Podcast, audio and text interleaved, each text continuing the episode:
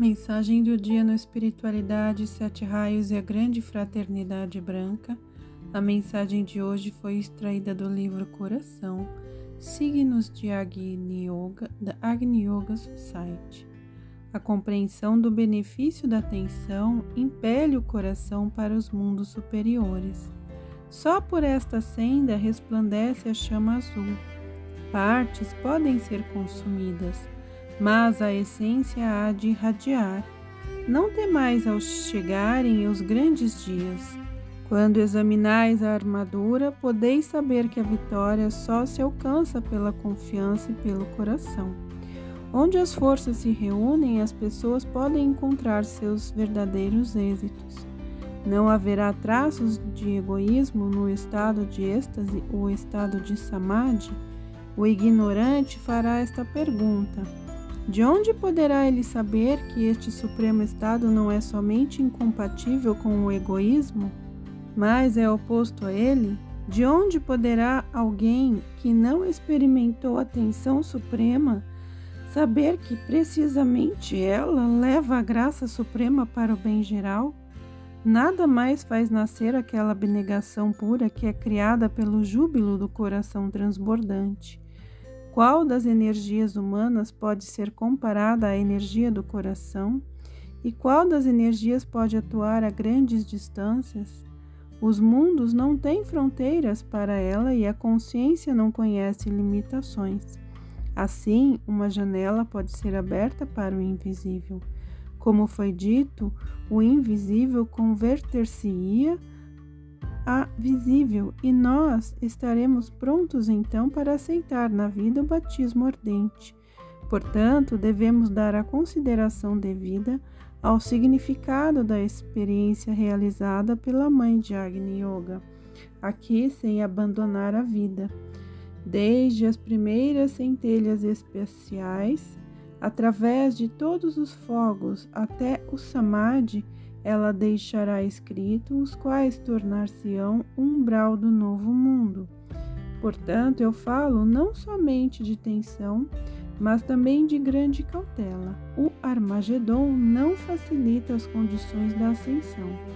Daí, mais precioso se torna aquilo que é alcançado. Assim eu digo: aprendei a ouvir o coração ardente não duvideis do que é purificado pelo fogo. Sábia é a manifestação das fundações do coração na vida. E como não regozijar-se ante esta rocha do bem? Segurai-vos mais firmemente a mim, segurai-vos a cada momento em todos os passos. Os punhais de Satã apontam para as costas, mas se houver uma unidade firme, a lâmina se quebrará contra a rocha do bem. É necessário uma aspiração forte que será útil em todos os mundos, que tudo seja feito pelo bem, que cada ação abra novas conquistas, que o pensamento sobre o útil acompanhe cada ação, que o comando do bem se reflita sobre tudo, semelhante à mais clara imagem do Mestre. O ensinamento do coração é inseparável do bem. Quem e o que é então além do coração? Pode absorver ou condenar os pensamentos, a pureza do coração manifesta-se pelo fogo. Quantas vezes deve-se reiterar sobre esta aplicação vital do fogo e, no entanto, nem no lar nem na escola se fazem referências ao fogo purificador? E poderia um professor que nem sequer pensou na realidade falar do fogo? As afirmações ainda não significam firmeza de consciência. Por conseguinte, com que a assiduidade deve-se observar e reexaminar as manifestações da própria vida.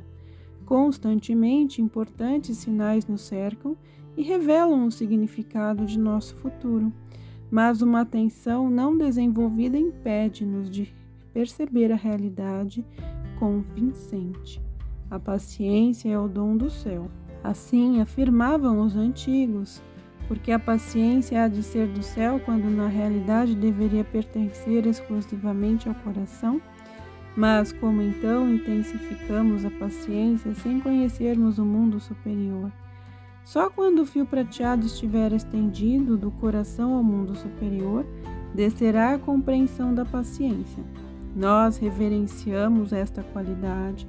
Junto com ela estão a tolerância e a inclusão. Em outras palavras, a abertura dos portões, se algo não está perto de nós, mas abre o coração de um vizinho. Será que não o toleramos para que acenda o coração de alguém? Será que preferimos nossa própria satisfação enquanto endurecemos o coração de um vizinho? Além disso, não seria excelente teste observar com atenção o que precisamente abre o coração ao bem? Na diversidade das conquistas, não se pode deixar de reconhecer a harmonia geral das esferas, mesmo quando ela seja expressa em um único som. Cada nota verdadeira soa como uma consonância cósmica e deve ser aceita cuidadosamente. Por isso, as pessoas se rebelam tanto em seu coração, e se esta nota é rejeitada, a prova pela paciência é um dos testes mais altos. A obsessão deve ser definida de maneira muito precisa. Não vos deveis surpreender se notardes muitas pessoas obsediadas perto dos núcleos espirituais. A razão disto é que os trevosos se esforçam por fortalecer sua guarda. Quem, senão o obsediado, pode ajudar melhor as forças trevosas? Além disso, a variedade de formas de obsessão é incalculável. Primeiramente, deve-se discernir onde está o bem e onde está o mal na sua essência. Assim, o coração flamejante perceberá imediatamente onde a obsessão está escondida.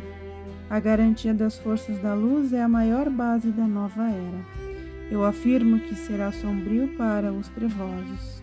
Eu afirmo a luz do futuro, a qual, através do mundo inteiro, alumiará por meio de diferentes vozes. Eu afirmo o ensinamento como a revelação do novo mundo. Eu afirmo os mais preciosos conceitos como os degraus da vida.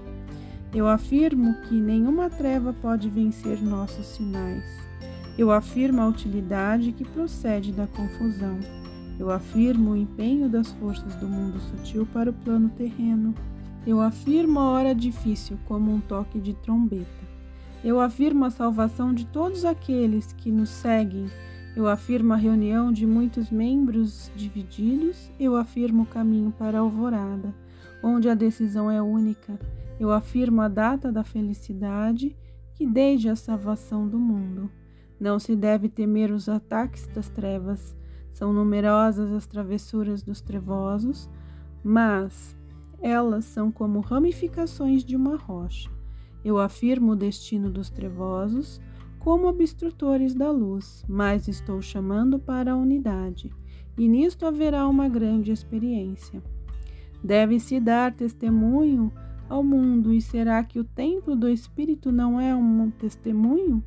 Eu afirmo uma nova compreensão da hierarquia. Eu afirmo uma nova batalha pelo estandarte da luz. As aspirações úteis aniquilam as manifestações da contaminação. Um homem que aspira está verdadeiramente cheio de imunidade. O mesmo acontece àqueles que passam para a beira do precipício. As melhores asas são tecidas pelas aspirações.